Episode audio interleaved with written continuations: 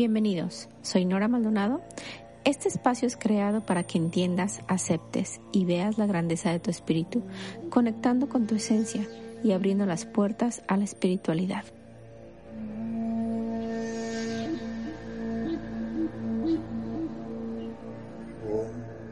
Hola a todos, ¿cómo están? ¿Cómo va su semana? Espero que felices y disfrutando de cada momento. Antes de iniciar, muchas gracias por estar aquí escuchándome. Así es que empecemos a ver nuestro tema de hoy, el chamanismo. ¿Qué es o quién es un chamán? Diferencia entre meditación y un journey o viaje chamánico, como se le conoce. Demos comienzo e iniciemos. Para poder adentrarnos en nuestro tema, veamos qué significa chamán. ¿De dónde viene esta palabra? ¿Qué es realmente? La palabra chamán se refería originalmente a los sanadores tradicionales de las áreas túrquicas y mongolas del centro norte de Asia, o sea, Siberia y Mongolia. Chamán significa médico. En turkutungus significa literalmente el que sabe. Otros académicos afirman que la palabra viene directamente del idioma manchú. En turco fueron llamados kam y a veces baxi, la palabra pasó a través del, del ruso y el alemán antes de que fuera adoptada por el inglés shaman y llegará al español donde chamán o en plural chamanes es correcto tanto en masculino como en femenino. Otra explicación analiza el hecho de que esta palabra tungusa contiene la raíz sha, que significa saber. El shaman sería entonces el o la que sabe. En su uso común es equivalente al de brujo, en término que une las dos funciones del chamán, conocimiento del saber mágico y capacidad de curar a las personas y de reparar una situación problemática. Sin embargo, este último término se considera generalmente peyorativo y antropológicamente inexacto. Las objeciones del uso de la palabra chamán vienen dadas por ser una palabra que viene de un lugar de un agente y de un sistema de prácticas específicas. Veamos, después de haber definido la palabra chamán, veremos entonces qué significa el chamanismo. ¿Qué es? El chamanismo es considerado por algunos como el antecedente de todas las religiones organizadas, ya que nació antes del neolítico, durante el paleolítico superior. De este periodo datan algunos indicios de dibujos realizados en las paredes de las cuevas y en objetos de arte mobiliario, aunque no existen pruebas concluyentes. Algunos de sus aspectos se mantienen en el fondo de las religiones, generalmente en sus prácticas místicas y simbólicas. Hablamos del misticismo y del esoterismo en el episodio anterior.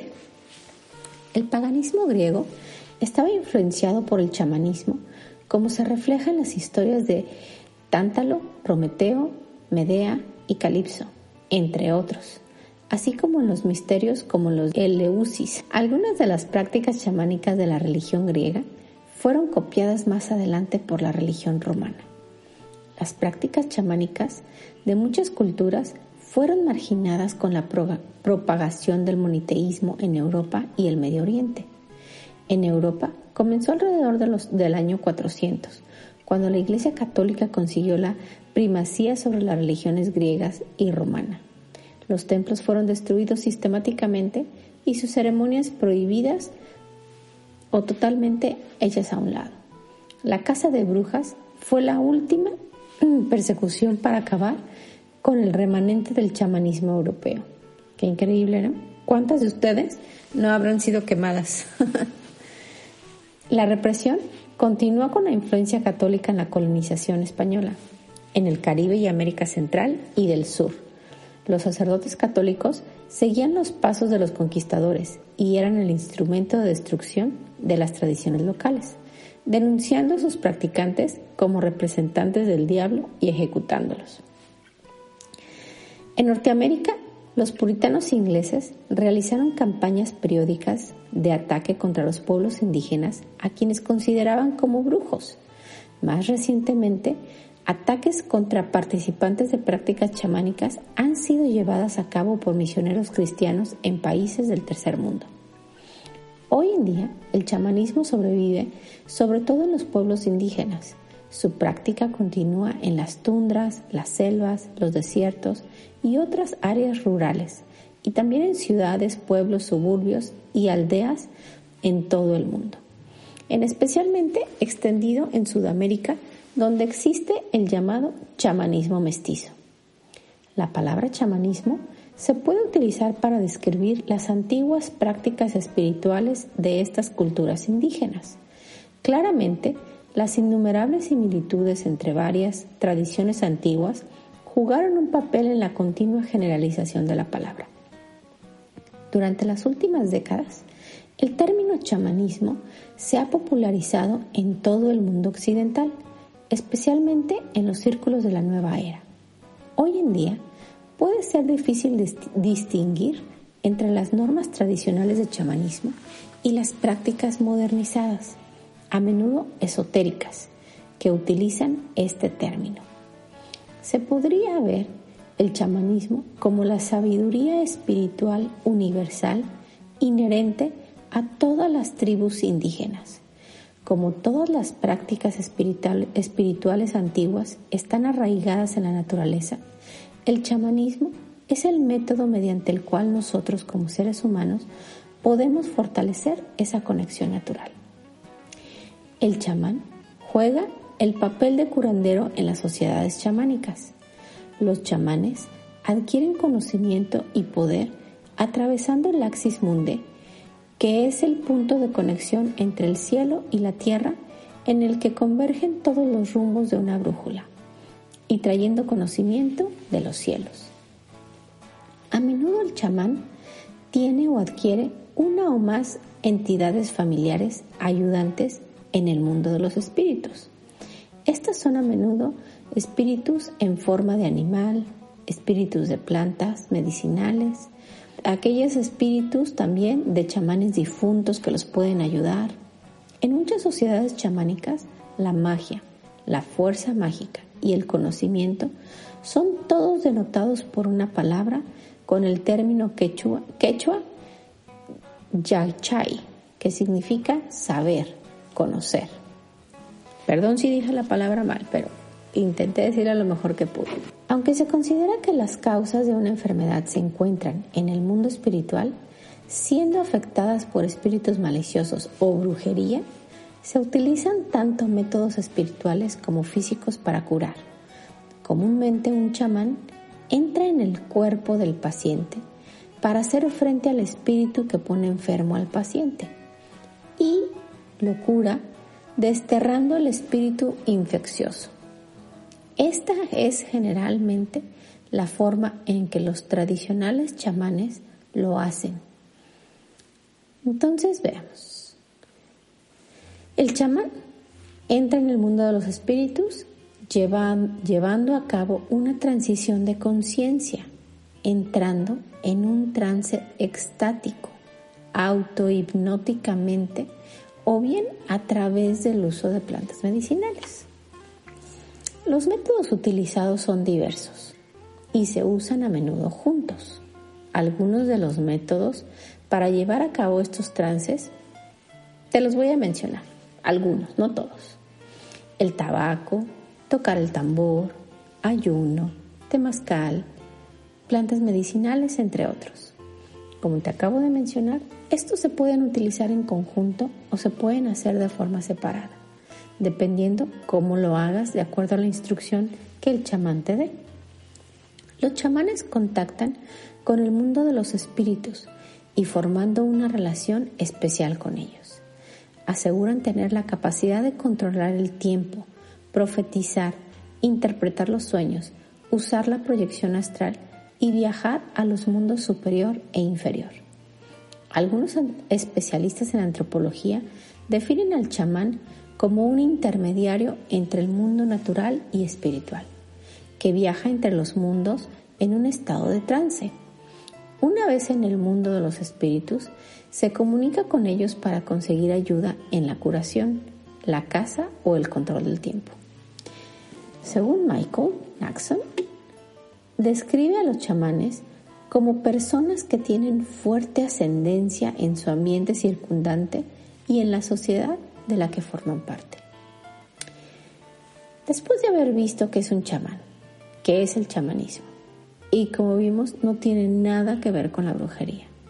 Es una forma en que el chamán logra entrar en estados alternos de conciencia a través de entrar en un trance, comunicándose con el mundo espiritual para obtener la sanación de la persona que lo solicita.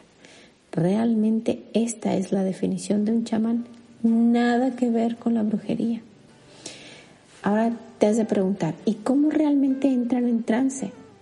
Aunque te mencioné algunos métodos, como el ayuno, el tabaco y el uso de plantas medicinales y el tambor, el día de hoy te explico la diferencia entre la meditación y entrar en trance con el tambor.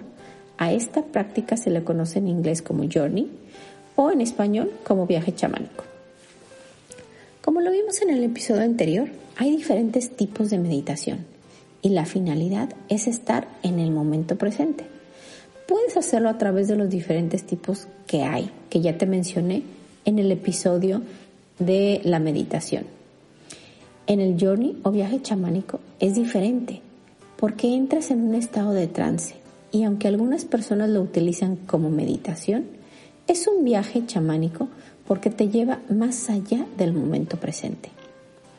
Cualquier música que te ponga en estado de trance, estás en el momento presente, pero estás accediendo a un nivel alterno de conciencia, que también lo vimos en el episodio, hace cinco episodios anteriores, y se llama los estados elevados o alterados de la conciencia.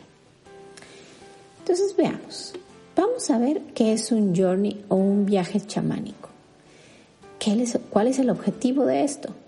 Ya te comentamos, te acabo de comentar que el objetivo de esto el chamán lo utiliza para poder entrar en trance y poder conectar con esos espíritus para lograr una sanación.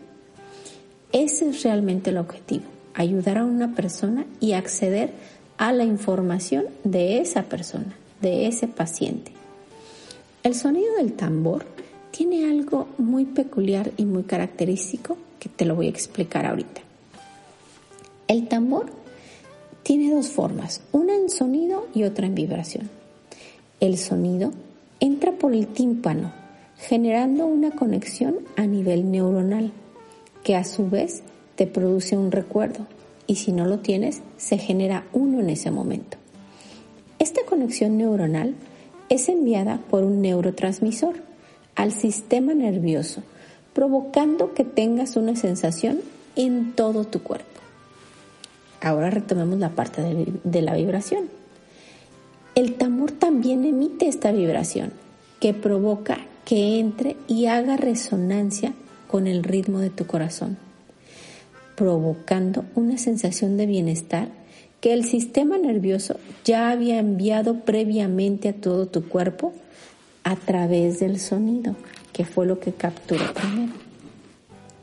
Cuando se unen estas dos partes a nivel cerebro a través de una conexión neuronal y el corazón a través de la vibración, es entonces cuando se puede entrar en un trance y dependiendo del tiempo y la intención, puedes acceder a los estados alterados o alternos de la conciencia, o sea, a un journey o a un viaje chamánico.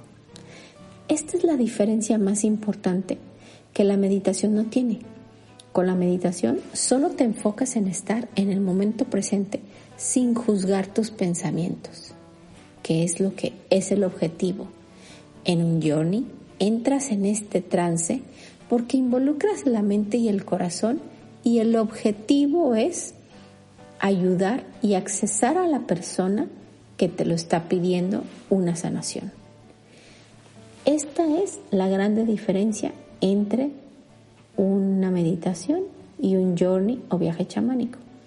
Este journey o viaje chamánico también lo puedes hacer para ti mismo. Haciéndolo para ti mismo, por eso muchas personas también lo ponen como meditación. Porque puedes, al momento en que quieres entrar a accesar a tu propia información, estás haciendo a un lado también estos pensamientos.